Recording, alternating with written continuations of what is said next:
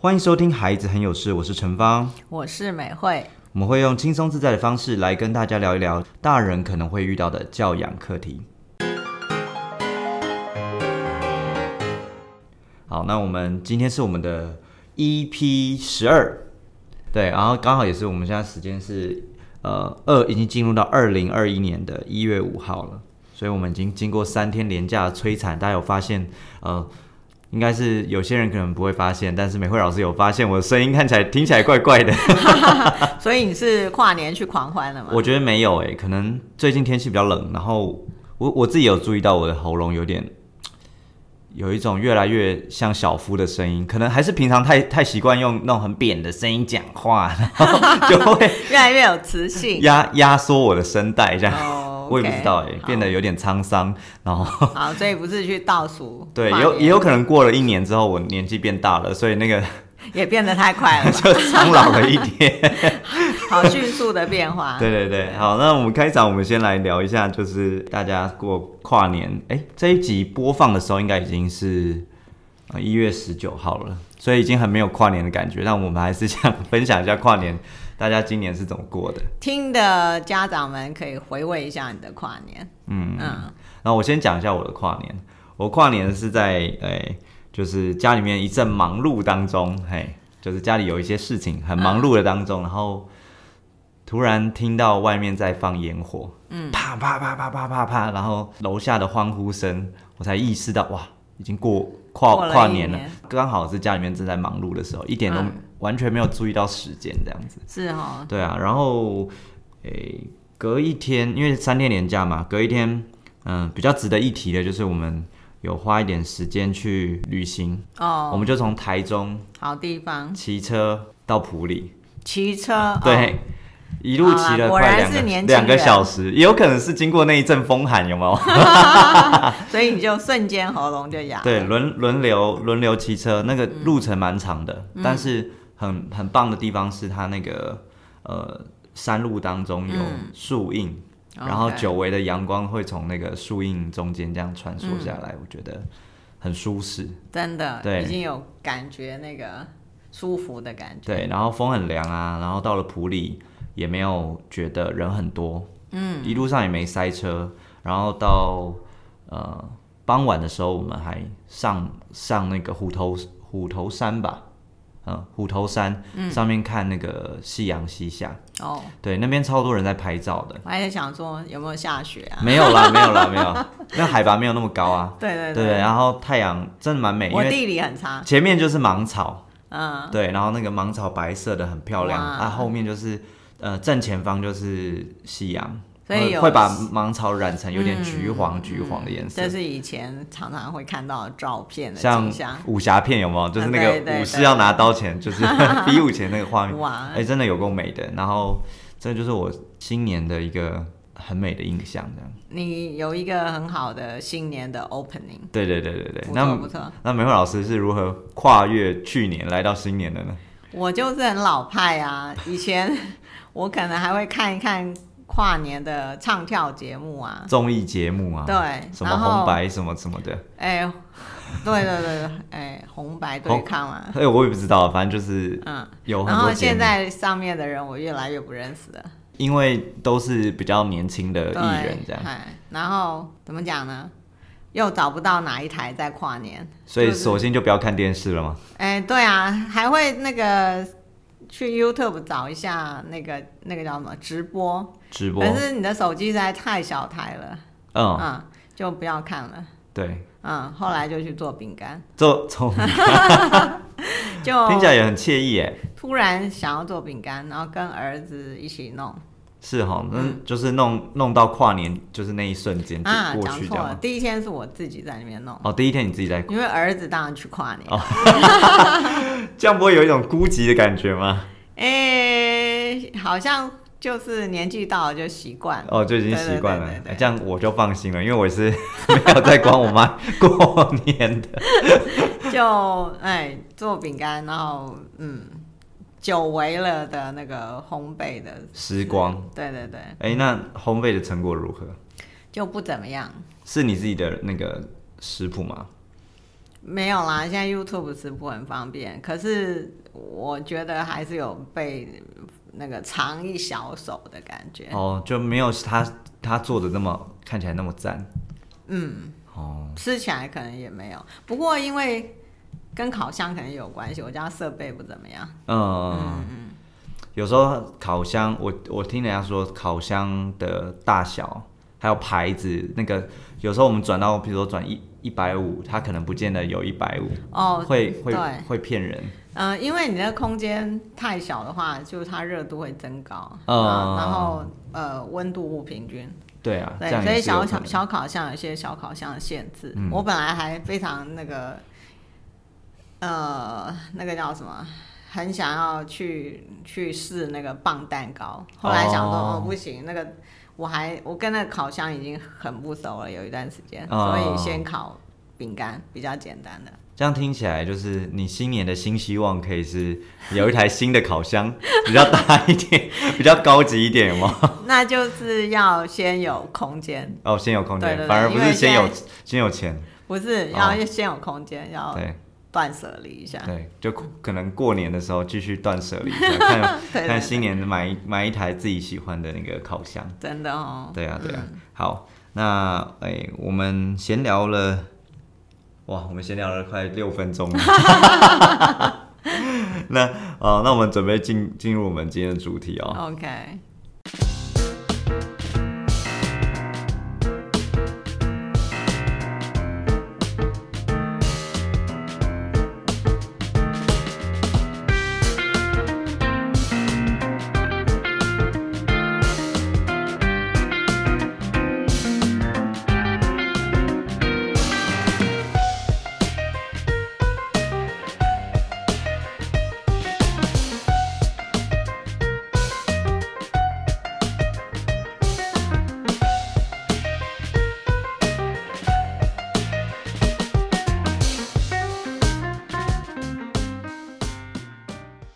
现在要来聊一下我们今天的主题哦。我们今天主题是建立孩子的责任感。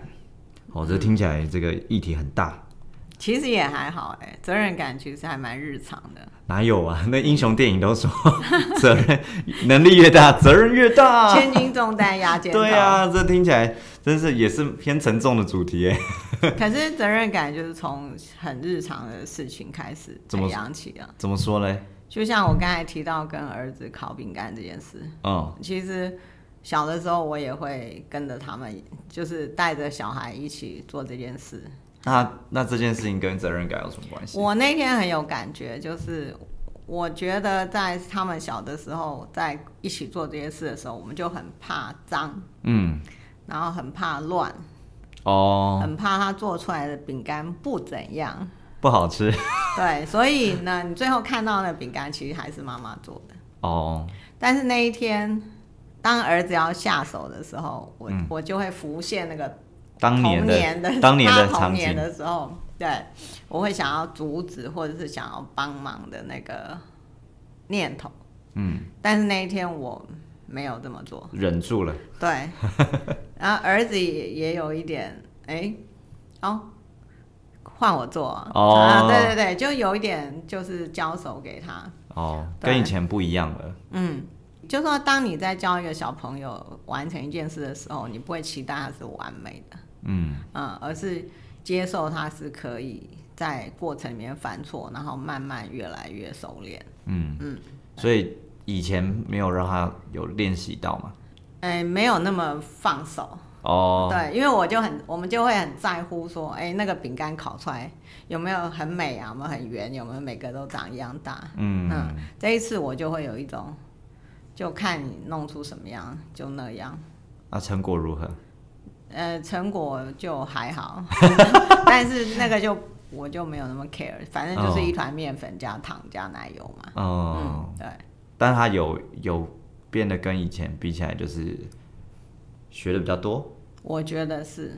哦嗯，对，对，这个好像也是一种能力的养成。是啊，对对，就是会，我们就会把那个结果要去承担那个结果的这个这个能力交回去孩子的身上。哦，嗯哎、这样很难绕哎，绕一绕又绕回责任感这件事了。对啊，对啊，对对对嗯那家长都很在意小朋友呃有没有责任感，哦，觉得这是一项很重要的能力。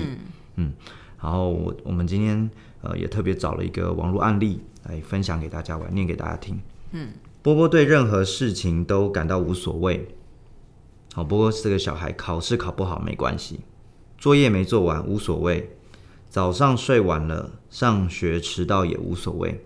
波波的老师交代的作业没有带，他也无所谓。嗯，好，似似乎所有的事情都跟他没有关系。平常下课打球，他觉得很有趣，但到了班级比赛的时候，他就突然就没什么兴趣了哦。对于这种争取班级荣誉，一点都不在乎。总而言之呢，他对任何事情一直都提不起兴趣。哇，对，不知这样道的小朋友好像嗯。还蛮常见的哈。对，不知道呃，就是听众的小朋友是不是也是有类似的状况呢？就是像波波一样，对什么事情都提不起兴趣，好、特别是需要竞争的啦，需要呃争取荣誉感的啦这一类的事情。我我觉得我们的身边有很多波波啊，只是那个严重的程度不太一样。对，可能嗯有的就特别提不起劲，对的，对或是怕竞争啊，怕什么？像像这个波波这么严重的，嗯，不是这么的多，可是这样的状态，呃，就是在程度上有差异。比如说，对，呃，功课有没有带回去写，好像也还好，嗯，有没有写完也还好，对，嗨、那或者是他忘了带课本，他也觉得反正我妈妈会帮我送来。哦，嗯，那做回家作业忘了带回去，就说啊，明天早上再写就好。嗯蛮多这种状况哈。嗯，我觉得爸爸妈妈好像对于嗯小朋友不去做这些事，或者是呃做的没有这么好这件事情，呃自己负担更太多责任了。嗯，像我自己有一个学生，对，那他可能从小嗯，爸爸妈妈对他的要求比较高，嗯，对，然后很多事情其实他没有达到爸爸妈妈的要求，爸爸妈妈会捡起来帮他做，久而久之，他就对那件事情其实就觉得不是他可以做到的事情，对，对他就会期待你推着他去做这件事，嗯，呃，要叫他去做事情，他都会有一点嗯消极吧，嗯，对啊，就是说，当小朋友在学习的那个过程当中，他做不好，然后立刻有人就会去接手他做不好的事情。嗯，那。我觉得他会渐渐的，第一个是他就不用负责任，嗯，反正会有人来帮我擦屁股。对，就有点敷衍了事了。对，那或者是说、啊，我做也没用，反正我做不好。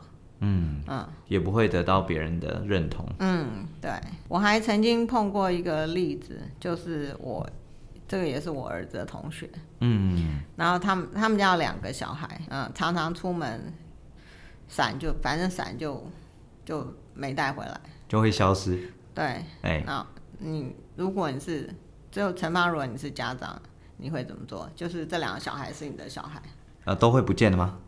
哎，对，只要带出去就十十次有 九次是不会带回来的。哎、不过说老实话，我就是属于那种蛮常掉伞的人。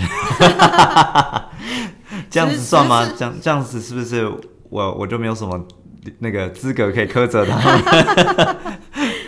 呃，好，那如果你是常掉伞的人，你妈妈怎么做？我觉得，你你每次掉了伞，你妈妈都怎么做？哎、我回想一下，嗯至少还骂你一下吧。哎、会念一下，但是念一下但但是好好像就会再去买一把伞。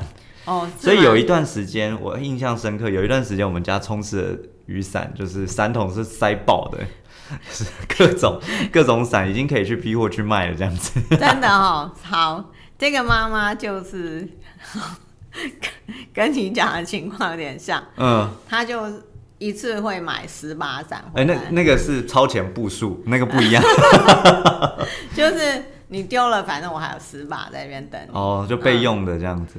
对，可是他就没有去教会他的小孩说，嗯，怎么样比较不会忘记把伞的带回来？做到这样子，其实已经真的有点过了。对，我觉得伞只是其中的一个项目。哦，就是所以会他可能很多项目都是这样，例如橡皮擦。对，哎、网络上很多人说他会帮他备很多的、很多，橡皮擦，你知道一颗橡皮擦在我们那个年代可以用多久吗？不用在你那个它如果没有，搞丢的，在我这个年代，橡皮擦也是可以用很久的。对，我们可能一个橡皮擦就要从小学一年级用到小学，例如三年哎、级。真的有可能吗？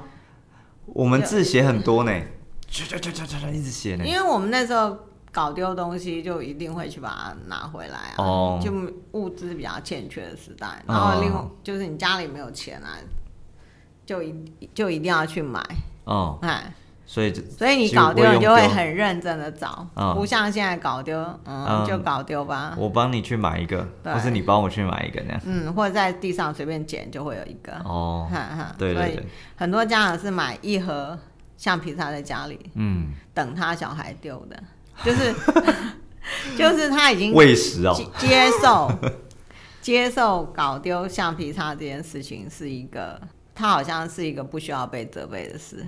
然后你觉得这样是欠缺责任感当然，你会丢橡皮擦，你就会丢别的啊、嗯，嗯，然后你觉得如果是你的话，你就不会这么做了。我可能在给橡皮擦的时候，或是给东西的时候，就会先告诉他，如果不见了，如果不见了，我会怎么做。嗯，嗯然后看你要怎么做，这样。嗯，对，先就是约法三章对，或者是跟小朋友讲一下，就是嗯，不要浪费啊，或什么的，就从每个角度去尽量切一下。这样听起来就是我就是你口中那个没有责任感的小孩。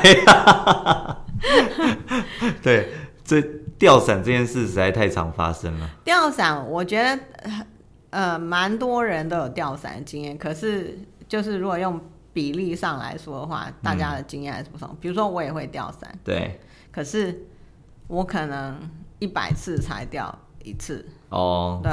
就不是那有人惯犯了。对对对，因为你真的很认真去注意它的时候，它是不会掉的。哦，嗯，像我有一把伞，好，那那是额外的故事。对，反正等一下不行的话，你可以切掉。这一段不会剪掉，但我快速的 re 那个快速的讲一下，就是美瑞老师有一把呃非常珍贵的伞，对用了非常久。那把伞是我同学要去日本，呃，从日本带回来给我，然后拿回来后，因为他伞布很好，我就跟我那两个小孩耳提面命的说，这把伞绝对不能搞丢，那是我同学从日本带回来。啊、那把伞到现在还在，我的两个小孩看到那把伞绝对不会去动它。像神明一样，是不是？对对对 对，因为他他很怕，就是拿去用了以后就会拿不回来。嗯，哎，对，对啊，所以还是做法上还是有差别啦。所以其实是办到，也就是说，我们如果对这件事情特别去在意，嗯，你就还是可以不要忘东忘西。就我们把我们我们把这种在意也想办法教给我们的小孩，这样。对，就当成一回事。嗯，对。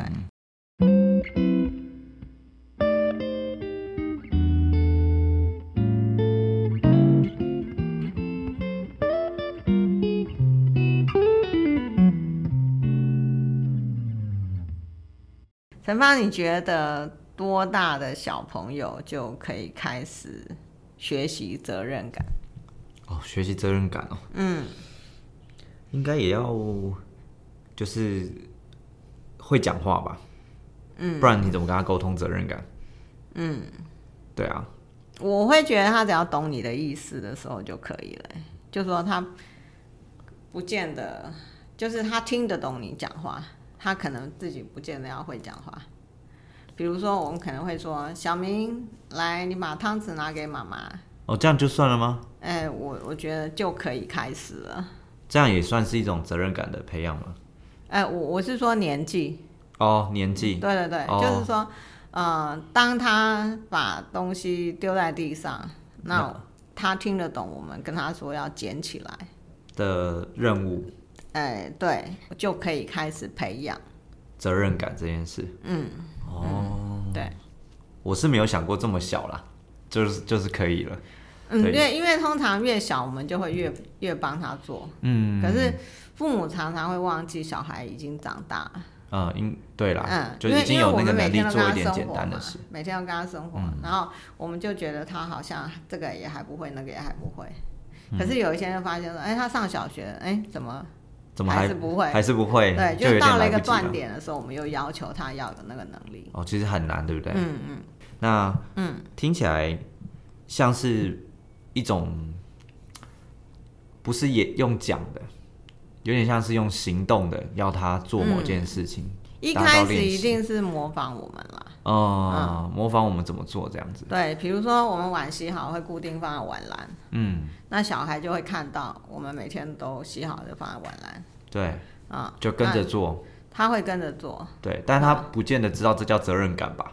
呃，对，但是我们他他不需要知道是是不是责任感，但是他在行为上嗯，就已经学到了。做这件事了。哦嗯，，对，对，嗯，要不然责任感这东西对这么小的小孩来说太抽象了。哦，也是啦。嗯对应到他慢慢长大，升到小学，嗯，对我觉得，呃，或多或少责任感对于对于小朋友的小学生活影响也是蛮大的。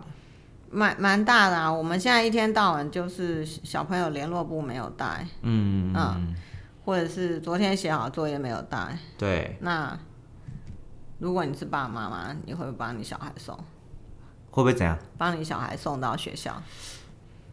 可能，爸爸，我的联络簿忘了带了。嗯嗯我觉得可能现在不会，嗯，因为我觉得就是这样子，他就会一直一直没带啊，对，你会这样想，可是有些父母他不是这样想。嗯，万一我的小孩没有带去，那个老师可能会给他记一个叉叉，哎、对耶，我没有想过这种事，就是然后我的小孩就会被老师讨厌。也没有，对我的确没有想到，刚刚考虑到老师那一边，因为也是有遇过，就是小朋友什么东西没带，或是什么事情没做好，包含迟到啦等等等，学校老师会严刑峻法的处罚的，我没有考虑到这一点啦。通常父母亲都会用这样的理由去帮小孩送联络簿哦或送作业，嗯、可是，你觉得是不对的？嗯，我觉得久了之后，小孩就觉会觉得我不用记得要不要带联络簿，因为那不是我的事事情。反正我爸跟我妈会帮我送来。哦，好，对，这样好像就是会让小朋友有点退化。对对对对，就是行为会退化。嗯那所以如果又遇到很严的老师，嗯，嗯，你怕小孩被处罚，对然后你又怕你的小孩没有责任感，对，那怎么办？嗯，很多父母会这样讲啊，真的蛮纠结老师我。也很希望他记得啊，对啊可是他就记不得啊，然后我就还是帮他做。然后我又怕老师会骂他，嗯给老师留下不好印象啊，对我就还是帮他做。那我就会问他说：“那你帮他做了以后，他下次有记得吗？”嗯，你觉得下次会记得，还比较不会记得？我觉得应该就不记得了。当然啦、对有人帮我做，我干嘛要记得啊？对啊，嗯嗯好，这个就丢给家长去思考一下。等我们讲到后面的时候，看看会不会有一些改变。嗯，对那你觉得在，就是刚才讲过了嘛，就是像那个布子忘了带啊，什么雨伞忘了带回来啊，对，责任感这件事，很多父母都很要求，然后也希望有。嗯，嗯，但如果以小学阶段来说的话，你会觉得一个有责任感的小朋友嗯，对他的影响会是什么？或者是没有责任感的小朋友？好，我们要正向思考。对，对，就是有责任感的小朋友，应该呃，课业上面会变得比较自律，应该说相对自律啦。嗯，对啊，可能比较不会漏带东西或漏写东西、哦，然后包含会自动自发的准备好他要用的东西。嗯，然后在在人际方面，应该也会有一点不一样。我觉得有责任感的小朋友，可能他比较不会把人他遇到的人际问题完全的丢给大人去烦恼。嗯，对，就是说他可能在学校遇到人际问题，他还是会分享，但他不会说哦，我真的不知道怎么办，我很不想要怎样怎样怎样了。嗯，对他不会轻易的就是放弃。嗯，我觉得有责任感的小朋友应该在人际方面的能力会强一些。嗯，对，然后再来当然就是生活生活能力吧，嗯，对他可能可以不用讲，他就自己在看旁边的人怎么做，比如说可能像我们牙齿鼠我们会洗碗嘛，嗯，那我觉得如果一个有责任感的小朋友。他可能到一个新环境，他刚来牙之鼠，可能就会看旁边人怎么洗碗啊，嗯，哦，或是看旁边的人怎么怎么，比如说靠椅子啊、擦桌子啊，嗯，或是做打扫工作，我觉得觉得他都会是一个自动自发的，嗯，好，就是去去观察，敏锐的观察周遭的人是怎么生活、怎么做这些事情，对。所以你会觉得他可能课业会 handle 比较好，嗯，人际关系也很不错，对，然后在生活上能力也蛮好的，对啊，这样听起来是不是很完美？所所以，我所以每个爸妈都希望有一个有责任感的小朋友，就是因为这样嘛。如果客观说，你会觉得这样小朋友的幸福感比较高吗？客观来说，嗯，对，会吧，因为，嗯，因为大人不太不太会需要去超凡他，他跟大人的摩擦也会比较少吧，嗯，对啊，对啊，就是小小时，我我有时候会看到那个家长来，嗯，然后看到小朋友有手上有书包啊，有便当盒，嗯，家长的第一个动作就是伸手，哦，伸手帮他拿，对。哦像书童一样，对对对对对，我在我们以前是不会发生这种事的。我的童年是哦，嗯，可是在我我的印象中还蛮常看到的，尤其是放学的时候特别。所以我们你可以从这些不经意的动作当中，你就会发现现在小朋友需要负的责任越来越少。哦，就背书包也不见得是他的责任了。嗯嗯，他就觉得很重，嗯，你帮我拿是应该的。而不是一个，就是哎，可不可以麻烦你帮我拿？他没有这个历程吧？嗯，对，所以会建议父母亲，就是看到这种情况的时候，先第一个是先等小朋友问哦，对，用问的，对，就是说，哎，妈妈，你可不可以帮我拿？嗯啊，或者是说，你如果要去帮他拿的时候，你可以问他说，你会需要帮助吗？哦，而不是是就是。伸手了，直接伸手就是好像这个动作，就是你刚才讲的书童那个动作。嗯，哎，不过如果小朋友一而再再而三的跟请你帮他拿书包，你会答应吗？我不会啊，我从小就不帮我小孩拿书包啊。所以他们问你麻烦你也不行吗？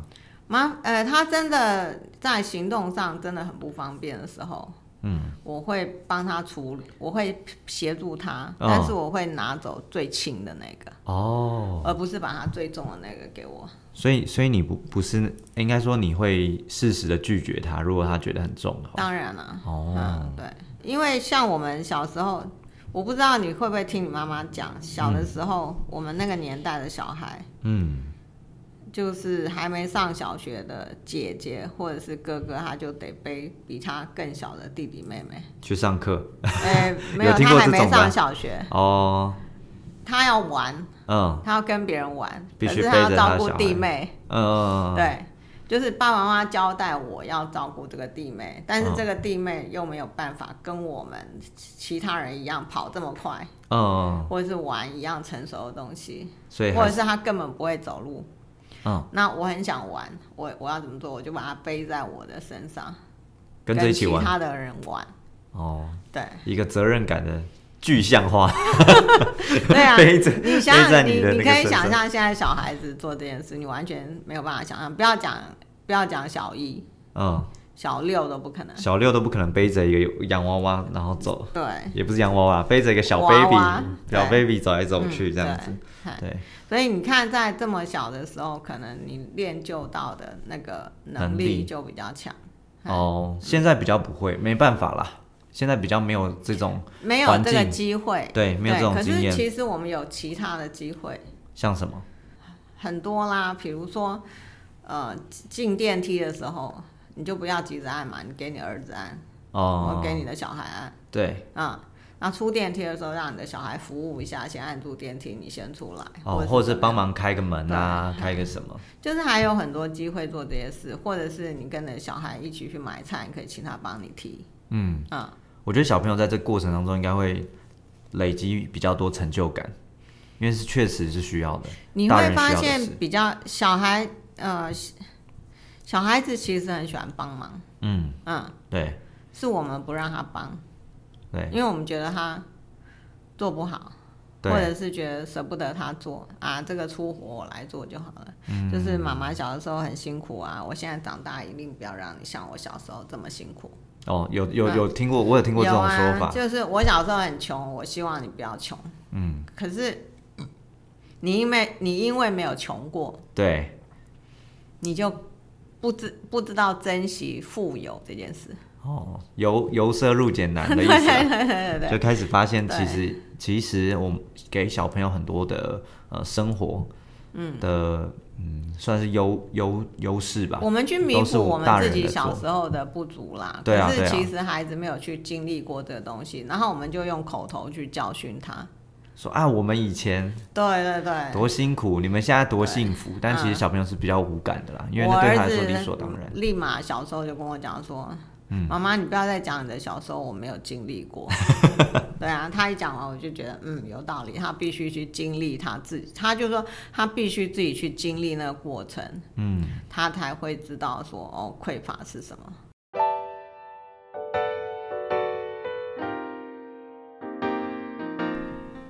我们我们刚刚讨论到如何培养孩子的责任感，那刚刚美惠老师也提到蛮多，呃，生活上可以让小朋友慢慢练习的一些小事情。嗯，对。那我们在网络上面有看到有一位美国的心理学教授，他提出了四个常见的陷阱，就是请家长不要做的四件事情。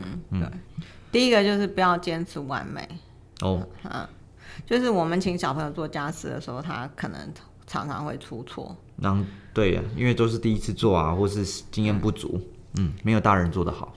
我们就不要因为他就是做的不好，我们就赶快把它捡起来做。嗯嗯，但真的要忍住，对啊，因为他不然他就会一直停留在做不好的状态。对，都是大人帮他做起来。对啊，就他只要做做做做到，比如说有十个步骤，他做到第五个步骤，大人就把他抢走，嗯，那他就永远停在第五个步骤，对，所以他不会再往前。所以家家长呢，就是应该要稍微面对小朋友做出错哦，做家事出错这件事，应该要放轻松看待。对对就是它是一个历程哦，需要他不断去之后他就会越来越不想做。嗯，嗯因为标准设在那里很难呐、我就很难做到你们说的那样。，没错。对对对，第二个就是不要延后。嗯，好，就说你觉得可能小朋友好像还很小，然后现在叫他做家事，呃，太早了，嗯，可是其实我们是可以让他做一些很简单的事情，比如说，呃，他可能不会把衣服丢到洗衣机里面，哦，但是你可以让他把它丢到洗衣篮里面，啊，先从最简单的那对对对，一件事情。或者是吃完饭的时候他还不会洗碗，那你可以至少可以请他把碗盘放到水槽那里去，嗯，嗯简单的先让他做，不要让都不做，等到嗯他年纪比较大的时候，你才发现他其实连最简单的都做不了。对，可是那个时候你又责备他，嗯嗯我们常常看到的都这样子嘛，就是我不教他，然后十岁的时候就骂他说：“哎、你怎么不会拿筷子嗯嗯嗨不要延后这样？”。对，嗨。那另外一个就是不要吝惜赞美，嗯，对，就是当小朋友开始做家事的时候，你就可以夸奖他。好，那怎么夸奖呢？因为他才刚开始做家事嘛，所以你要夸奖他的是说：“哦，谢谢你，就是帮忙一起来协助收碗。”嗯，听起来是很务实的夸奖，就不是那种很吹捧式的，你做的多好多好。因为他根本就还没做啊，还有另外一个他可能做错啊，所以你只要去夸奖他已经做到的事实就好了，对，不要啊浮不要说夸的讲那对对对对。就是他他听起来也是很敷敷敷衍的那种称赞。那另外一方面就是你不要等到他都做完了才要夸奖他，比如说他要把碗洗得倍儿亮的，然后你才说哦你做的很好，嗯然后如果没有这样就嗯。就是摆出的脸色或者是态度，让哦，不要有这样的差别的态度啦。嗯，就是总之他完成到什么样的程度，你就称赞到什么程度就好了。哦啊，你不要不要一百分才要称赞他，嗯，也不要他其实只有做十分的时候，你就说哦，你一百分，两者都不是很 OK。对，嗯，那另外一个就是说，呃，不要用零用钱来奖励。哦，不要我觉得这个其实是一个还蛮可以讨论的议题啦。就是说宁宁宁可是用赞美的方式，不要用零用钱这样子。对，因为你也是，如果你的小孩洗碗，你要给零用钱，那请问你洗碗谁要给你零用钱？爷爷奶奶啊，没有了，开玩笑。我的意思就是说，我们其实是跟孩子要有一种，就是我们是要来共，我们是要来共同为这个家付出付出的。对，我们就很像牙在牙之书。嗯，呃，为什么星期五要大扫除？对是因为大家共同使用这个空间，嗯哈，而不是这个空间该由大人去做。对啦，啊这种那这种观念传达给小朋友的时候，小朋友才知道说，其实就像你说的，匮乏是什么，就是需要大家一起维持，是这个生活才不至于但我们。不会叫小朋友去洗那个冷气机啊。对啊，那太困难的。对，因为他很小，所以他就负他可以的责任就好。可是小朋友做完，我们也不会说来来来发零用发零用钱对，或发糖果。嗯，对。嗯好，那第四点呢？第四点的话，就是不要三天打鱼两天晒网，哦，不要中途就断断续续这样子。因为做家事嘛，大家都好逸恶劳。嗯，不要讲小孩了，大人都都不见得。想做了，对，所以我们就会变成就是要让孩子知道说，这个家事不是你想做嗯，就做，对，而是必须要做。比如说你碗都不洗，他就会最后你就会没有碗可以吃啊。哦，嗯，你不会家里一直一直有碗供应，就，像刚才那个伞一样。我我觉得他提的这四点是蛮重要的啊，爸爸妈妈可以试着做做看，这样子对。，避免做的四件事啊，对对，不做小朋友应该就会有呃越来越多的责责任感，就会长成爸爸妈妈想要的样子了吗？对啊，然嗯后在这一篇文章里面，我觉得他最后的那个给了一段话真的蛮好的啊、他说：“呃，长期享用父母疼爱长大的孩子，我觉得这里的疼爱或许可以把它改成溺爱了。嗯，嗯，不但没有自己解决问题的能力，而且孩子会永远要依赖父母，最终他会成为一个自卑的人。”因为相对之下，旁边的人都比他能力更强。我觉得他用“自卑”这两个字真的很重要，因为很多父母是不会想到这件事的。想说我都帮你做好，你怎么会成为一个自卑的人呢？嗯，对，怎么我帮小孩拿书包或者是送作业，最后我的小孩会变成自卑的人？嗯，可是你想想看，那个连环真的是这样。嗯，你帮小孩送书包，他就会开始觉得。呃，我书包有带都没带都没有关系，对所以就变成是你要去做，对，那对，那有一天他就会失去自己需要记得带书包这件事情的能力。对，好，他会忘了带书包，他就会忘记老板交代他的事。嗯，忘记老板交代他的事，老板可不是你的爸妈，嗯，他不会帮你做这些事情，他不会帮你做这件事，他只会骂你，嗯，就会变得你怎么这么笨啊？哦怎么教都教不会啊？对，嗯所以这个孩子就会经常成为被责备的人。那一个经常被责备的人，他会很有自信吗？就不会了，蛮自卑的吧？就是啊，嗯，对，所以如果你要避免的小孩变成一个自卑的人，嗯，那好好的培养他对责任感这件事情的态度，真的很重要。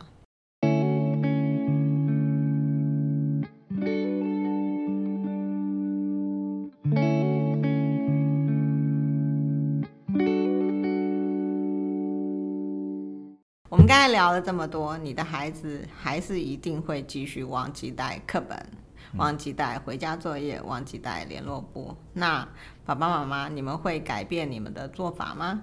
那我们今天的节目就到这边，谢谢大家，拜拜。拜拜。